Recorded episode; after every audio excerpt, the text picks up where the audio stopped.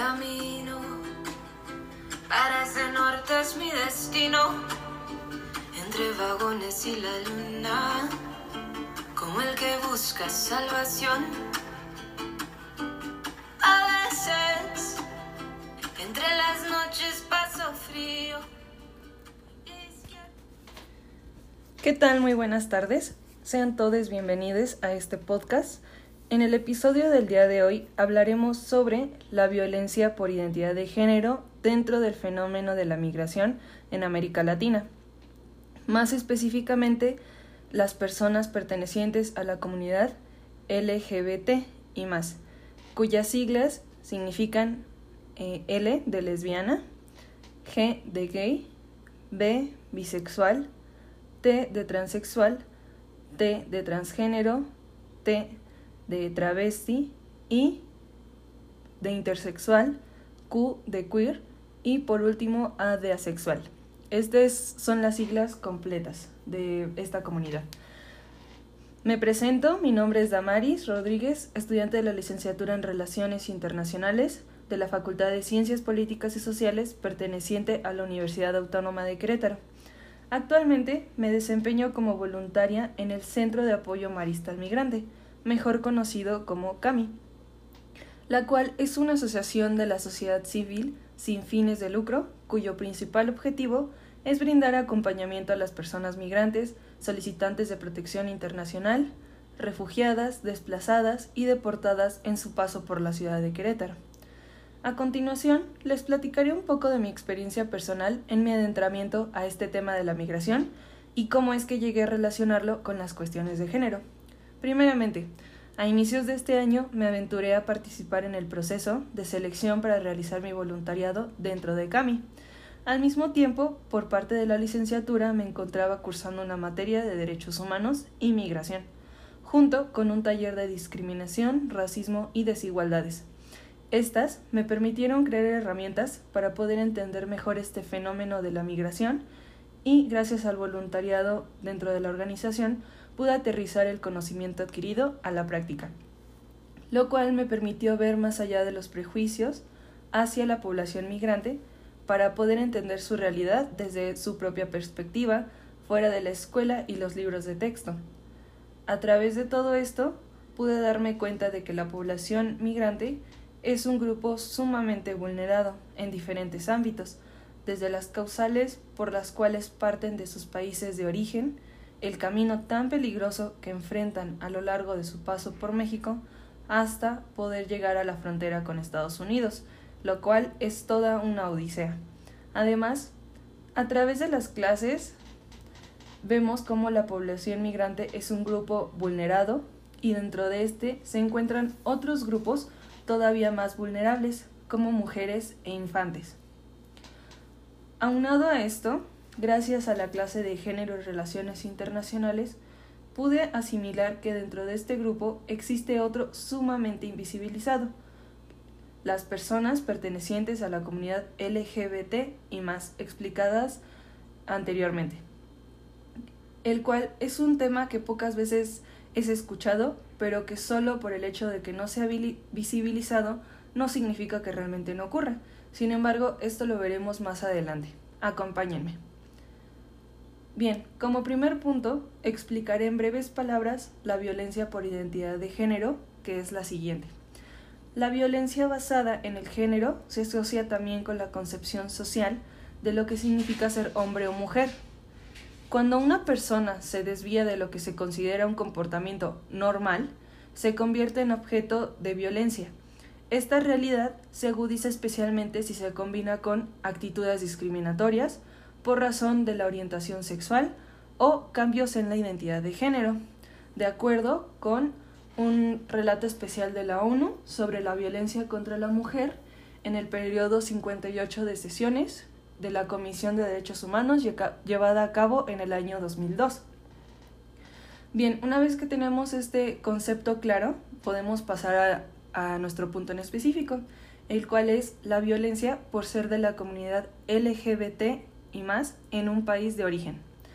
Primeramente, en los últimos años han sido muchos los avances en materia de derecho para la comunidad LGBT, como acuerdos, decretos y leyes que tienen como objetivo respetar los derechos más básicos de las personas que pertenecen a dicha comunidad, para poder ejercer su libertad sin repercusión alguna. A pesar de que estos avances, la realidad social es muy diferente, pues se siguen presentando actos de violencia en contra de las personas de la comunidad LGBT. El panorama de violencia, corrupción y desigualdad en Centroamérica y América Latina ha unado a una sociedad predominantemente machista que tiene como resultado la criminalización y el desinterés al abordar estas temáticas relevantes a la diversidad sexual. La idea de que ser homosexual es una condena convierte a las personas de la comunidad LGBT en un receptor de comentario y acciones de odio y discriminación que propicia la violencia en su contra y en contra de activistas, defensoras y defensores de los derechos humanos de las personas LGBT. De acuerdo con la ONG hondureña Red Lésbica Catrachas, desde el 2009 hasta julio de 2017 se reportaron al menos 264 asesinatos de personas pertenecientes a la comunidad LGBT. Entre ellos se encuentran 152 hombres gays y 86 personas trans en el país de Honduras. Esto tan solo son los casos eh, reportados. También la ONG Comcavis Trans reportó un total de 28 ataques graves. La mayoría de asesinatos contra personas LGBT en El Salvador entre enero y septiembre de 2017. La violencia ejercida por orientación sexual e identidad de género se desarrolla desde ámbitos como la vida familiar y laboral, la sociedad en general y también a nivel institucional. Por ello, es importante denunciar ante las autoridades de sus países, implica en muchos casos un riesgo adicional, directo para su seguridad, para su vida, para su integridad, ya que por miedo a ser objetos de represalias por parte de sus propios agresores.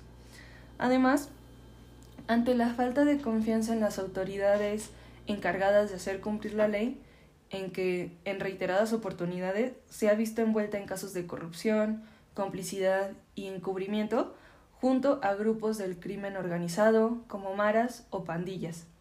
Por este motivo, muchas personas deciden no denunciar los ataques que sufren, pues ante la inminente persecución deciden alejarse de sus lugares o países de origen.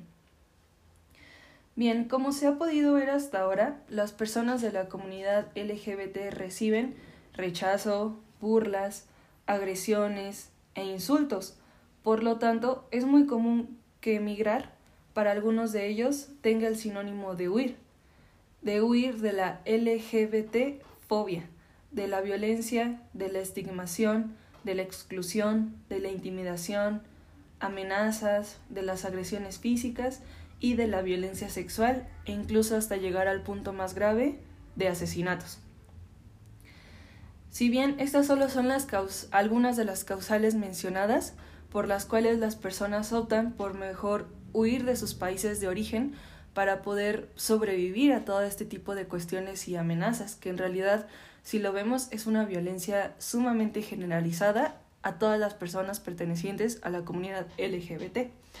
Bien, aunado a esto, vamos a hablar ahora sobre lo que es la violencia que sufren en su tránsito a través de la ruta migratoria, ya que por lo anterior las personas de la comunidad LGBT emigran buscando seguridad y protección en otros países como México o Estados Unidos. Sin embargo, durante la ruta migratoria se encuentran con más obstáculos, vejaciones, violencia y discriminación. Si bien todas las personas migrantes están expuestas a peligros, eh, no solamente las personas de la comunidad LGBT, hombres, mujeres y niños, como lo mencionaba al inicio. Pero las personas de la comunidad LGBT por lo general también enfrentan el rechazo no, eh, no solo durante la ruta migratoria, sino el rechazo de sus familiares, que incluso han sido expuestas previamente a estos mismos tipos de violencia sexual, psicológica, física y en algunas ocasiones expuestas al trabajo sexual forzado. Debido a ello, viven con un alto grado de estrés y en ocasiones poca confianza entre las mismas personas de la comunidad. Algunas personas, debido a su contexto, no han tenido la oportunidad y la libertad de experimentar su identidad u orientación sexual.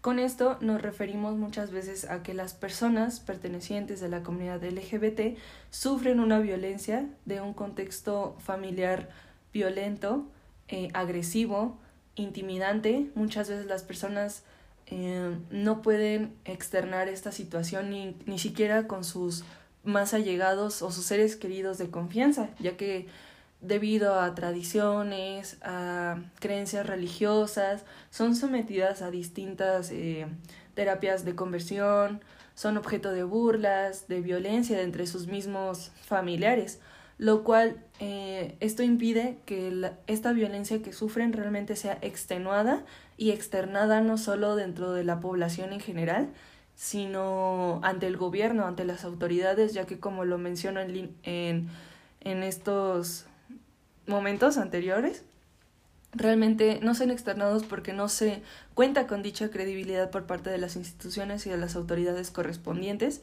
ya que no cuentan con esta legitimidad al no cumplir ni respetar la ley ni los derechos humanos básicos de estas personas. Por lo tanto, eh, de acuerdo con Alejandra Conde, una autora del artículo Reflexiones decembrinas, dentro de la 72, el cual es un hogar y refugio para personas migrantes ubicado en Tenosique, Tabasco, de aquí en, el, en nuestro país, menciona y hace hincapié que desde el 2012 el número de personas de la comunidad LGBT que han sido atendidas anualmente ha ido en aumento. De todas las personas acompañadas, el 34% fueron personas de la comunidad LGBT. Eh, como en todas las áreas de atención a grupos en situación de vulnerabilidad, para el módulo LGBT se propician en la convivencia diaria dinámicas de aprendizaje e integración, así como también los servicios que se ofrecen dentro de esta casa para hogar migrante en conjunto con Médicos Sin Fronteras son, este, pues por mencionar algunas, en cuanto a la salud física, lo que es la atención médica primaria, pruebas de VIH, acceso a retrovirales, así como también a terapias hormonales y preservativos.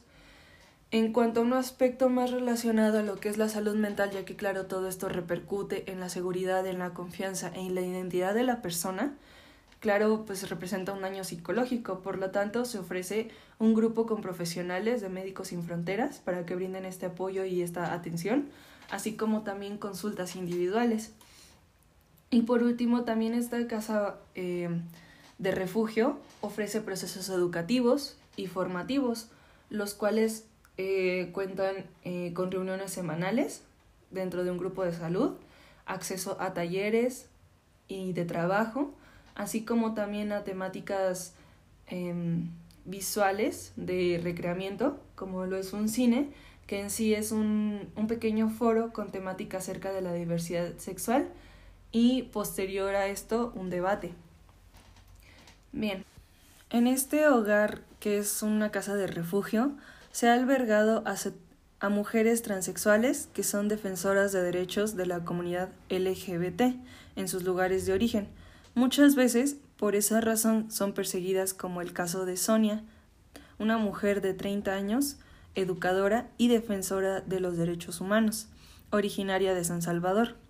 Bueno, para complementar la información antes mencionada, tenemos con nosotros un invitado especial. Eh, se encuentra con nosotros el licenciado Juan José Vázquez, eh, responsable del Centro de Asistencia Jurídica del CAMI.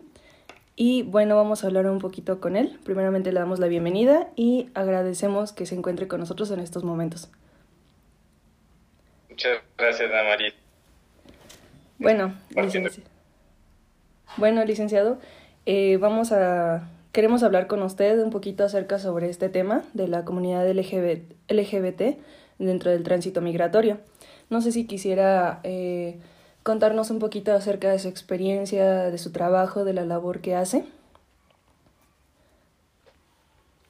Claro, María, pues en los eh, según las estadísticas tanto de organismos internacionales como de algunas redes de documentación a nivel nacional, pues sí han, eh, ha sido importante visibilizar la situación, la situación de movilidad humana en la comunidad, sobre todo en la comunidad LGBT, ¿no? Eh, es un, tema que, que, pues siempre, siempre ha existido, pero que ahora, como te digo, se ha dado la importancia de, visibilizar esto. ¿Y por qué toma relevancia? Pues sobre todo por la vulnerabilidad que trae el, el migrar o el moverse de su lugar de origen eh, con, con, esta eh, pues este grado de vulnerabilidad importante, ¿no? Entonces, bueno, desde, desde el centro donde, donde colaboramos, eh, pues sí, hemos visto, primero nos hemos dado cuenta de, del aumento de, de esta población, no, no tan exponencialmente, pero sí hemos visto un, aumento. Y sobre todo eh, nos hemos dado la tarea de, de, también activar protocolos o activar este mecanismos de atención específica para la población LGBT. Y no es, eh, no es solamente por, por tratarlos diferente o no es, no es simplemente el, el decir, bueno, eh, tu identidad de género es,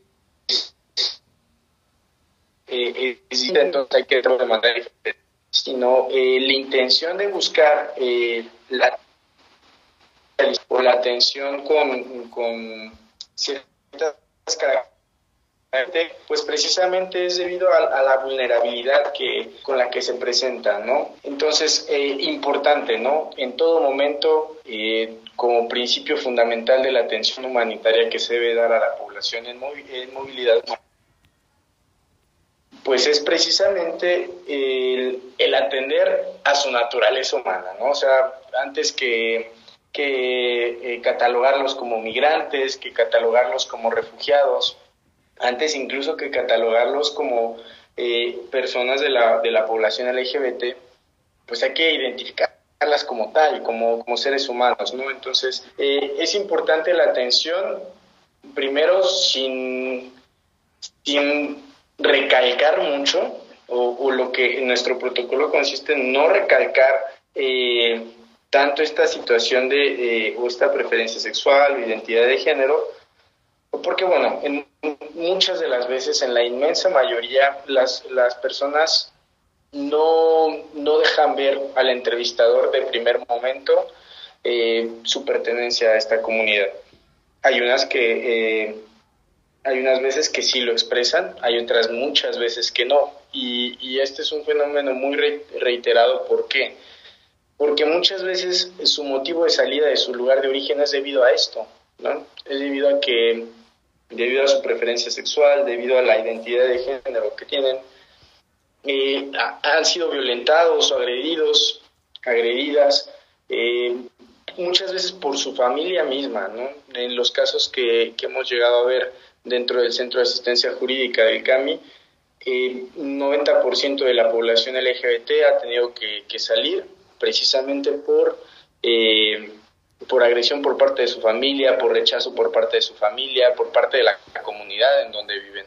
Entonces, esto los, los, los pone en un estado de vulnerabilidad todavía más grande. Imagínate que, aquella, que aquel núcleo poblacional o aquellas personas, aquel grupo social que se supone debería soportar, eh, darte soporte, debería darte apoyo, debería darte este, pues ese amor incondicional justamente, es aquel que te rechaza, ¿no? Entonces, este, esto es un, choque muy, muy grande, Damaris, y es por eso que nosotros como trabajadores humanitarios eh, debemos de, tomar muy en cuenta a la hora de, estar con, eh, ante, una, ante una situación de violencia por identidad sexual o por pertenencia a la comunidad LGBT, ¿no?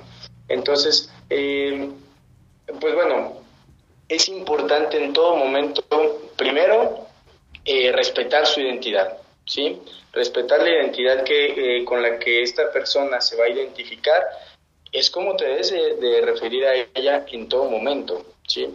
Porque precisamente eh, la persona que lleva a cabo la primera entrevista, la persona que, que da la primera atención, se convierte inmediatamente en red de apoyo para esta persona, Y entonces no, no quiere decir esto que vamos a sustituir a su familia o que vamos a sustituir eh, su apoyo fundamental, no, pero sí como trabajadores humanitarios tenemos esta responsabilidad eh, social, humana y profesional de, de y de darle el lugar precisamente que ella está buscando o que él está buscando, ¿no? Entonces, primero la identificación respecto a la propia identidad de género con la que eh, ella él se refiere, ¿no?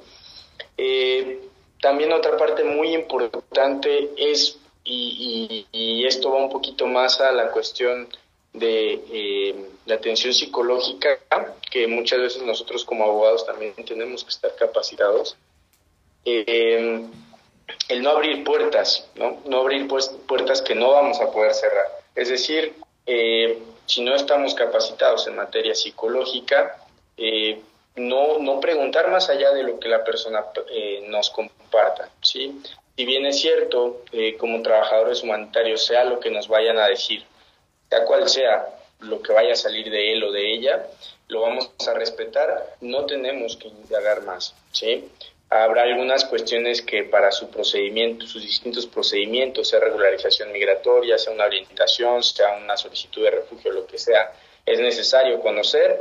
Bueno, hay distintas eh, técnicas de, desde primeros auxilios psicológicos, desde técnicas de, entrevista en el ámbito jurídico, que nos pueden ir ayudando a no revictimizar. Esa parte es muy importante, Damaris, porque te comentaba hace un momento, la mayoría de personas o de la, de la comunidad LGBT eh, migra a razón de su preferencia sexual o de su identidad de género.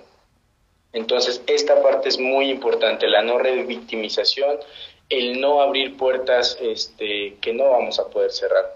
Esos son algunos de los puntos eh, más importantes que, nosotros planteamos dentro de una, primera intervención una primera asesoría y sobre todo cuando llega, y la primera asesoría es en el ámbito jurídico, ¿no? que no son los peritos o los expertos en, cuestiones psicológicas, pero eh, bueno, eso en cuanto a, la atención. Y, muy importante, la derivación o canalización, sí, porque muchas personas eh, primero tenemos que atender lo humano, ¿no? Antes que cualquier situación legal, cualquier situación jurídica, primero hay que atender lo humano, ¿no? Y, sondear sobre todo cómo se encuentra emocionalmente, que muchas veces no va a ser una pregunta, o, más bien casi nunca tendrá que ser el, el, cómo está, cómo se encuentra, si ya ha llegado a ti en, mar de lágrimas o en una situación que tú detectas que está en crisis, ¿no? entonces ahí vendría una derivación. Si tú ves que, eh, o si hace referencia, muchas veces nos han hecho referencia a algunas este, cuestiones de salud, algunas enfermedades en donde también tienes.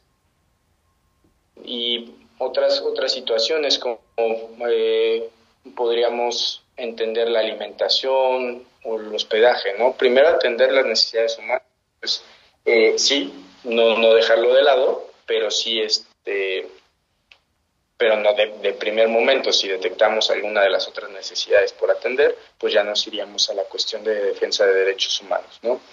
Pero entonces creo que en torno a esos cuatro puntos, Damari, son los que, los que versan nuestra atención, en específico la población LGBT. Es muy importante para nosotros como organización, es muy importante para las redes de documentación a nivel nacional y las organizaciones internacionales el visibilizar este movimiento, porque precisamente en, el estatus de, la condición de refugiado a nivel internacional, no se reconoce como motivo de refugio, de asilo, eh, la situación de violencia de género, no a nivel internacional. Eh, acá en México o acá en, América tenemos la, este, la Convención de Cartagena, en donde sí se habla precisamente de, dar el estatus de refugiado eh, por situación de violencia de género. Eso incluye violencia de género ah, en, todo sentido, ¿no? Y alcanzando a la, a la población o a la comunidad LGBT. Entonces nosotros como América, pues bueno, tenemos ese instrumento eh, secundario internacional que nos ayuda precisamente a, a poder interceder o a poder actuar eh, de manera jurídica para su reconocimiento como personas refugiadas. Pero eh, no, no así en todo el mundo. Entonces, es por eso que, es muy importante la visibilización. Es muy importante también como trabajadores humanitarios, como población en general, pues eh, tomar en cuenta aquellos detalles que muchas veces, eh, sobre todo nosotros como, bueno, ahí en, en, el Centro de Asistencia Jurídica, pues contamos con el apoyo de, de paralegales, que son voluntarios y voluntarias eh, en materia jurídica que nos apoyan para, para la atención de las personas.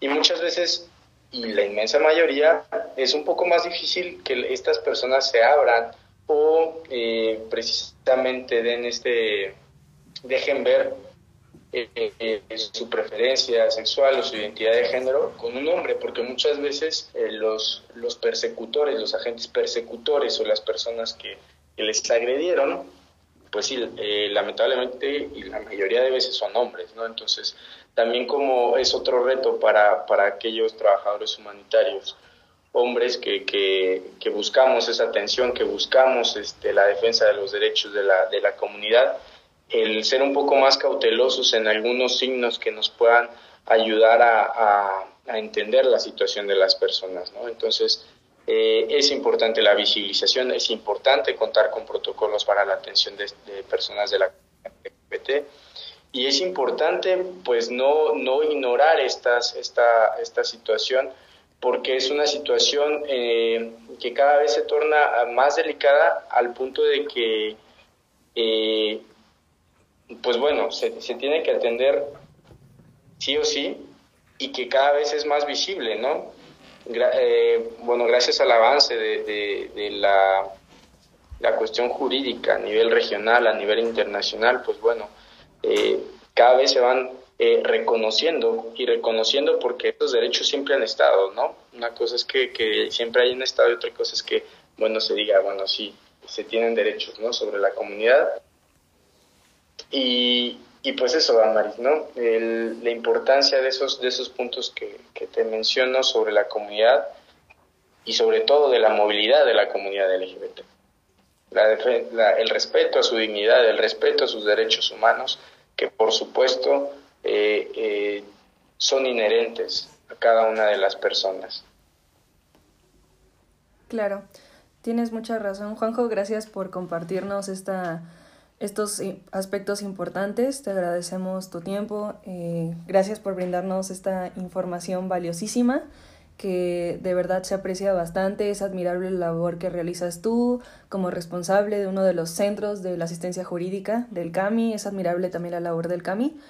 Y como mencionas, pues más que nada lo principal que respeto y admiro mucho de CAMI y que agradezco es que realmente no, a pesar de los servicios que se brindan, se busca ver este lado humanitario en las personas, más que estadísticas, más que indicadores, más que otro caso más a la lista, realmente hay que ver ese lado humano de las personas, ver ese, esa susceptibilidad, esa vulnerabilidad también con la que llegan y también, este, qué importante, ¿no? Es eh, analizar la cuestión, pero más que nada eh, no revictimizar, manteniendo ese respeto y ese trato digno que muchas veces esas personas no reciben, como dices, ni su propio círculo social.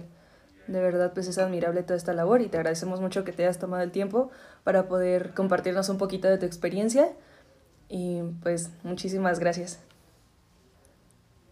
No, gracias a ustedes que generan estos espacios, que tienen el interés en, el, en un tema que es cada vez más visible y que, que siempre ha tenido mucha importancia, pero pues que es, es importante ahora luchar desde la academia, luchar desde el campo, hacer el, aprovechando eh, el espacio, de reconocer la labor de, jóvenes voluntarias y voluntarios que, día a día entregan parte de su tiempo en la, defensa de los de, de, todas las personas en situación de movilidad y pues también en la, en la, defensa de los derechos. Entonces, muchas gracias, Damaris, y, y para mí un placer. Muchas gracias. Para concluir este episodio, así como lo mencionó el licenciado Vázquez y yo anteriormente, es muy importante visibilizar este tipo de situaciones de violencia más allá del origen, de la orientación sexual y de la identidad de género, sino como una violencia ejercida hacia una persona que viene en la mayoría de los casos huyendo por estas mismas cuestiones. Para nosotros, los internacionalistas, poder identificar estos ámbitos interrelacionados es esencial para los próximos análisis en la materia para generar y aportar conocimientos desde la empatía y el respeto. Muchas gracias por su atención y esperemos sintonizarnos en el próximo episodio.